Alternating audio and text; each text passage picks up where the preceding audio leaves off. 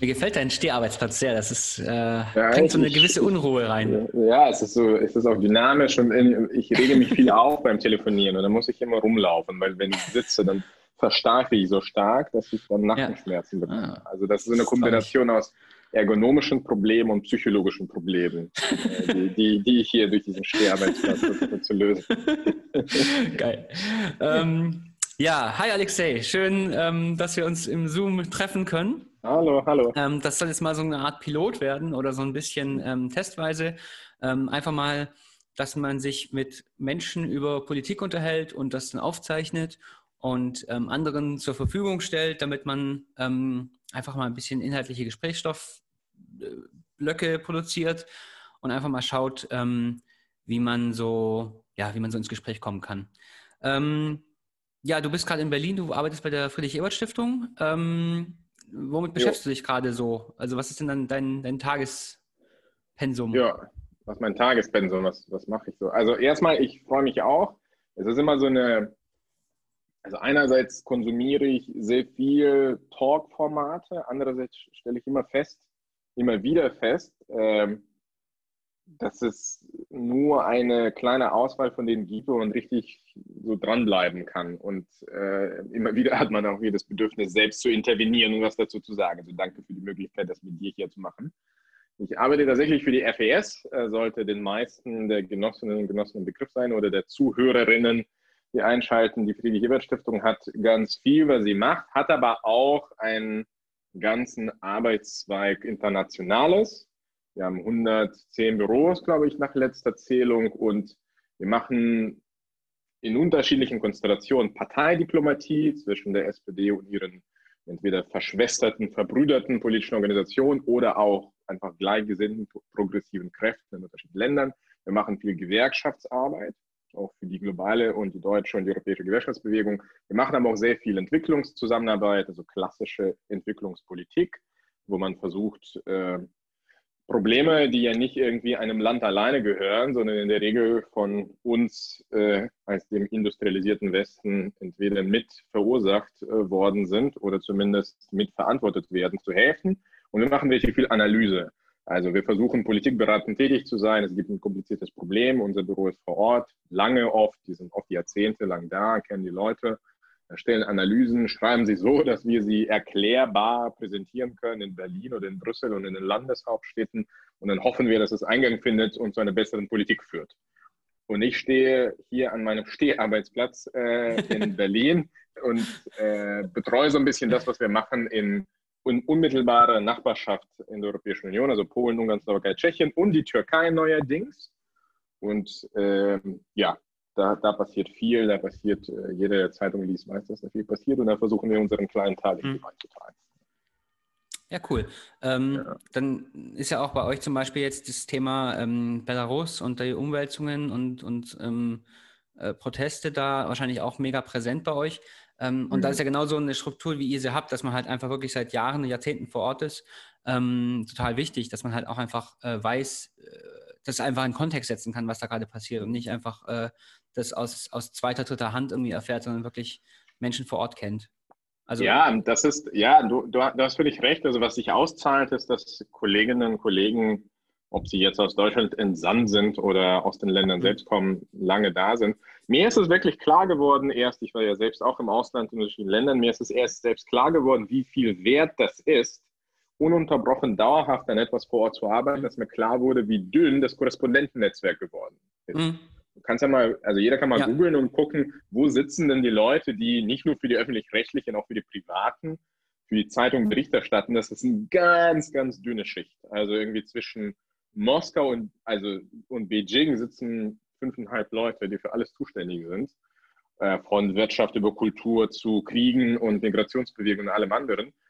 Und die sind auch in diesem Geschäft, wo sie viel produzieren müssen, immer dem Interesse folgen. Also wir können uns ja alle, ich glaube, jeder von uns hat ja auch eine Meinung zu dem, wie das läuft äh, mit, mit Pressearbeit und Journalismus. Aber was Auslandsberichterstattung angeht, so ist es immer weniger, immer schwieriger zu verkaufen, so sagen die Leute, die ich kenne im Geschäft. Äh, die Redaktionen verbannen oder auch diese langen Formate im öffentlich-rechtlichen Rundfunk sind immer später am Tag. Ja, die sind immer kürzer und da und die müssen immer prägnant und es brennt auch so gefühlt, brennt es überall mehr und die Aufmerksamkeit ist dünn. Also und in dem Kontext äh, habe ich das tatsächlich zu schätzen gelernt, dass man sagt, hey, man ist länger da, man versteht, wie Beziehungen zwischen Politikern und Zivilgesellschaftsakteuren sich verändern. Ja, und Belarus ist natürlich krass. Ne? Also jetzt sind alle dabei, da Sinn draus zu machen, zu verstehen, was, was da Sache ist. Äh, hat natürlich auch irgendwie damit zu tun, da ist so eine Blackbox gefühlt, wo auch eben alle, wenn sie hingucken, nur so mit Klischees, ach, die letzte Diktatur Europas und nach Lukaschenka so und so. Und plötzlich ist da irgendwie der krasseste zivilgesellschaftliche Protest, den wir im Osten seit 30 Jahren wahrscheinlich hatten, wenn man die Ukraine noch dazu nimmt. Ja, und äh, ja, da gibt es da gibt's viel, viel auch in den Ländern, also es ist nicht nur in Deutschland die Debatte, wenn du guckst, so, was sagen die Nachbarn, so die Tschechen und die Polen, die gucken natürlich drauf und sagen, hey, das hatten wir 89, 90. Ne, so, und, und, und da ist so, so schwierig, die Balance zu wahren zwischen, man möchte unterstützen, ich glaube, wir als, als Progressive äh, wollen auch unterstützen, dass dieser wirklich, wirklich genuine Kampf nach Freiheit irgendwie gelingt. Aber andererseits ähm, ist, halt, ist ja fast alles Einmischung. Ist es halt, genau. Ja, genau. Also geopolitisch genau. ist es ja hochbrisant. Also das ist ja praktisch der Vorgarten von Moskau. Und du kommst da ja nicht irgendwie also ist, alles, was du da jetzt als EU oder NATO machst, machst du halt falsch. Ne? Wenn, wenn du jetzt da irgendwie anfängst, dich, dich aktiv einzumischen, gibst du ja Russland die Möglichkeit, ähm, zu sagen, ja, schau mal, der Westen kommt jetzt noch näher an unsere Türschwelle ran. Ja, die haben schon irgendwie die baltischen Staaten alle in die NATO aufgenommen, die haben Polen, Tschechien, Ungarn, Rumänien in die EU aufgenommen.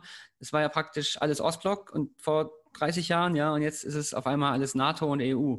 Und ähm, jetzt haben die natürlich, und es war ja selber bei der Ukraine ja genauso. Und deswegen ähm, gab es da ja auch den, den, den, oder gibt es immer noch den Bürgerkrieg.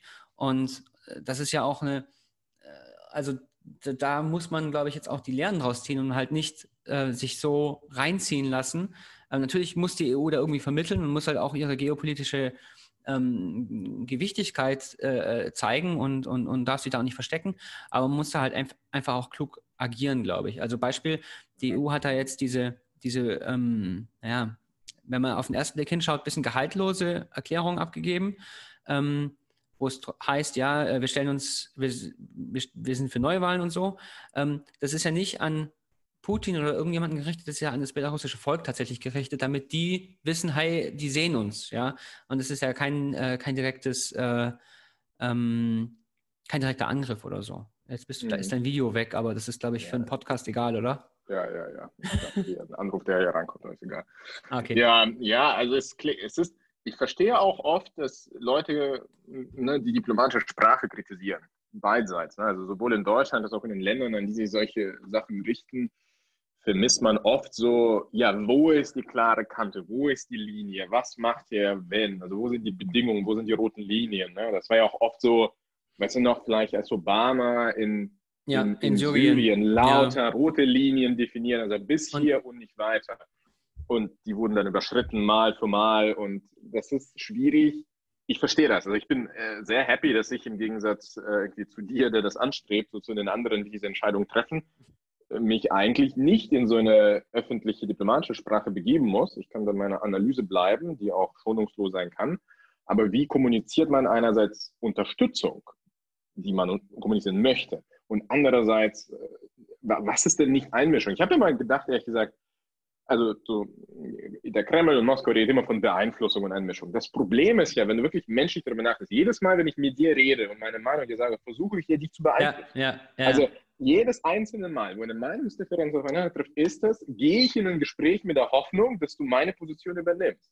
Also es, ist, es wird nie möglich sein, zu interagieren, ohne sich dem Vorwurf auszusetzen, dass man irgendwie beeinflusst. Natürlich. Also ich meine, das ist ja extra so formuliert, dass du halt, ähm, dass das halt schon bei minimalem Kontakt einfach äh, aktiviert werden kann, diese Begrifflichkeit, ja. Ich meine, das ist ja dieselbe Begrifflichkeit benutzt ja auch ähm, der Kreml tatsächlich für, für LGBTQI-Geschichten im eigenen Land, wenn es dann darum geht, ähm, dass sie ja nicht irgendwie ähm, schwule Partnerschaften verbieten, in Anführungszeichen, aber halt ähm, verbieten, dass es praktisch kommuniziert wird, weil ja damit sozusagen die Kinder irgendwie äh, beeinflusst oder sonst was werden, ja. Und ja, das ja. ist ja auch genau dasselbe. Ne? Die sagen ja, ihr dürft alles machen, nur halt nicht drüber reden, ja. Und das ist natürlich richtig schwierig.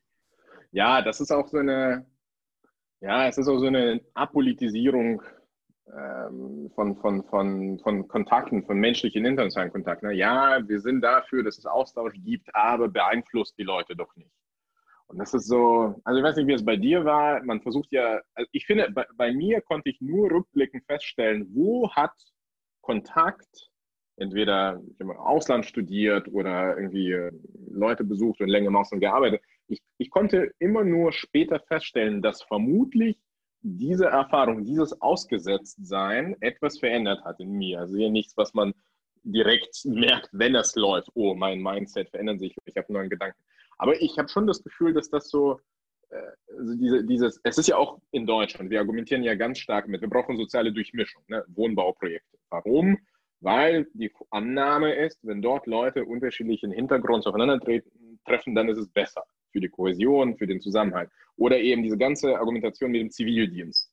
Irgendwie, das ist der letzte Ort. Also du, du hast Wehrdienst gemacht. Ich weiß nicht, wie deine Erfahrung war, aber so diese staatlich gemeinnützigen Dienste sind die Zeiten, wo man noch aufeinander trifft, auf Leute, die man sonst nicht kennengelernt hätte, weil sonst gibt es diese Orte gar nicht mehr. Also alles ist segmentiert, jeder kauft in seinem, in seinem eigenen Laden ein, alles ist online und so. Und das ist doch dieselbe, dieselbe Sache. Wenn man sich trifft, verändert man sich, beeinflusst mhm. man sich und kommt zu etwas Neuem. Ja, Wie war das denn ähm, beim Bund eigentlich bei dir? Ja, ich habe ich hab sowas ähnliches, also das, da wollte ich gerade drauf, drauf, drauf ja. zu sprechen kommen.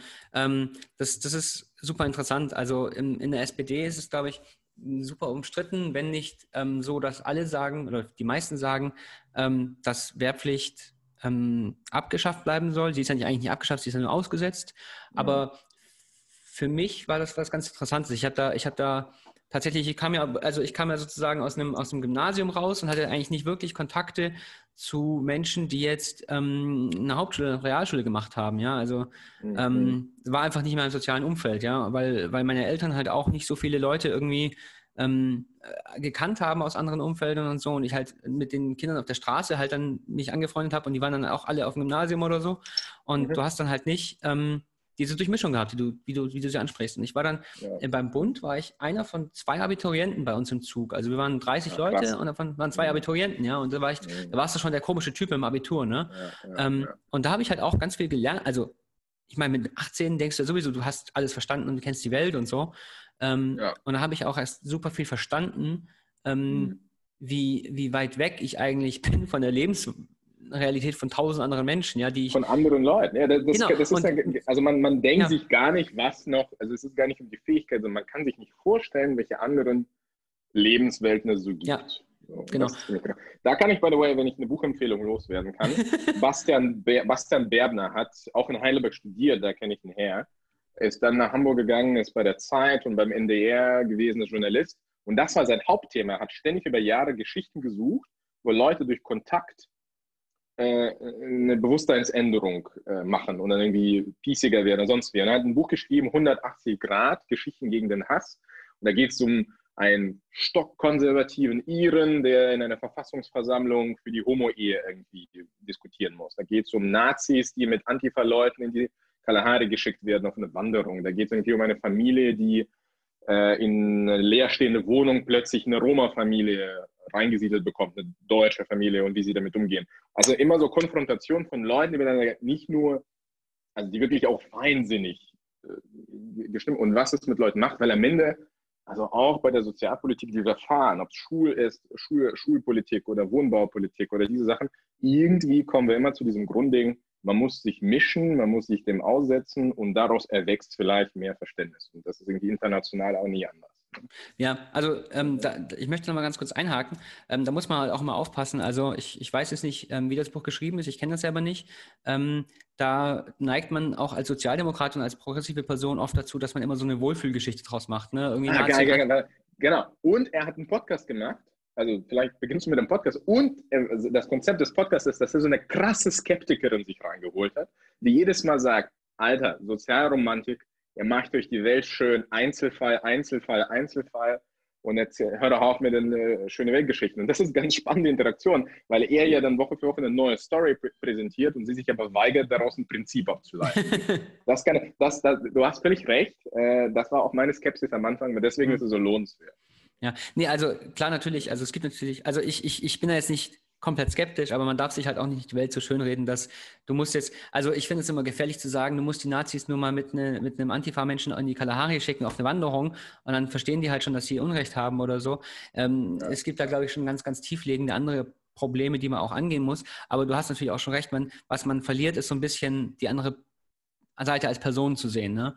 Und mhm. ähm, genau das passiert bei diesen Konfrontationen ja dann auch oder bei diesem, wenn man irgendwo einfach reingesteckt wird. Ja, ähm, um nochmal zurückzukommen auf, auf Wehrdienst und Zivildienst, ähm, das fand ich halt auch eine ganz interessante Sache, weil du hast ja dann eine ganz, also du hast generationenlang hast du Leute ähm, mit 18, 19 äh, auch in, in, in Sozialberufe reingesteckt, äh, Altenheim, Kindergarten, was es alles gibt, ja und mhm. hast da auch den Leuten gezeigt, schaut mal, das ist auch ein Berufszweig, den es gibt. Und ich glaube, dass man heute, glaube ich, naja, vielleicht ein paar mehr Leute auch für die Pflege und für, für solche Berufe gewinnen kann, wenn man mhm. den, also wenn man erstmal zeigt, dass es sowas gibt überhaupt, ja, weil vielen ist ja auch gar nicht bekannt, was man alles machen kann. Und ähm, also es bleiben dann halt auch viele tatsächlich in ihrem Zivildienst oder Wehrdienst irgendwie auch hängen, ja. Mhm, und ja. Ähm, nochmal den, den, den, den Schlag zur, den, den Sprung zur ähm, Wehrpflicht. Ähm, das hat mich halt damals bewegt. Es war jetzt nicht so, dass ich so ein, so, ein, so ein, Kriegstreiber bin, dass ich da hingegangen bin, sondern ich war einfach sehr überzeugt von diesem Prinzip äh, Bürger in mhm. Uniform, ja. Und dass man halt, ähm, dass man, weil sonst hat man genau das, was man jetzt in den letzten Jahren oder Monaten sieht, dass, dass es halt in der, in, der, in der Bundeswehr so ein Staat im Staat entsteht und, und Menschen halt sich komplett abkapseln und halt in ihrer rechtsextremen äh, äh alternativen Realität wohnen. Ähm, und das ist ja genau das, was, was, dieser, was dieses Prinzip der Wehrpflicht eigentlich entgegenwirken soll. Ähm, natürlich ja. müsste man das für alle Geschlechter dann machen, natürlich. Also das ist jetzt klar, dass es, dass es heute nicht mehr geht, dass du das sagst, nur die Männer müssen das machen. Ähm, genau. Ähm, aber, aber du hast vollkommen recht, auch äh, wenn ich jetzt zurückdenke, ähm, Auslandserfahrungen, sei es jetzt irgendwie ein paar Wochen, ähm, wir beide waren ja zusammen im Nahen Osten eine Weile.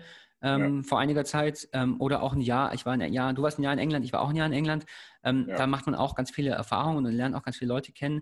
Und ich habe dann auch die Erfahrung gemacht, dass dann zum Beispiel viele ähm, chinesische Austauschstudentinnen und Studenten, dass die dann halt da zum ersten Mal Kontakt haben mit einer, mit einer freien Meinungsäußerung und freien Medien, die sind da teilweise echt überfordert. Das ist echt total lustig ja. eigentlich.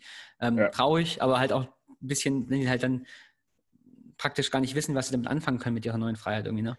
Ja, ich weiß nicht, traurig ist so anders. Also ich finde so der ja. erste Schritt zu dieser Bewertung, äh, was müssen wir hier tun, auch jetzt bei mir im Job in dieser internationalen Verständigung, ist überhaupt die Erkenntnis, wie anders Dinge sein können. Also ich bin ehrlich gesagt ganz froh, äh, was wir teilweise machen, hieß ganz stark für Demokratieförderung und vor allem im amerikanischen Modell war das durchaus eine Einmischung und eine Intervention. Also von diesem Glauben genährt, das bessere System hat gesiegt und die Entwicklungen der ganzen Welt, in allen Ländern, sind, gehen Richtung einer liberal verfassten, wirtschaftlich freien elektoralen Demokratie. Und wenn es irgendwo hackt, dann muss man dann nur die Hindernisse wegräumen. Und das ist die Aufgabe der Demokratieförderung, die Hindernisse wegzuräumen. Und Demokratie ist wie so ein Wasser vom Berg, automatisch, es kommt dann ja. runter und dann alles super. Und also das ist passiert. Das ist Fukuyama Fukuyamaismus. Pure, pure Fukuyama, genau, pur Fukuyama ja. und auch so eine Naturgesetzmäßigkeit. Also interessanterweise ja. das, was Sie dem Marxismus vorgeworfen haben, dass tatsächlich, eine,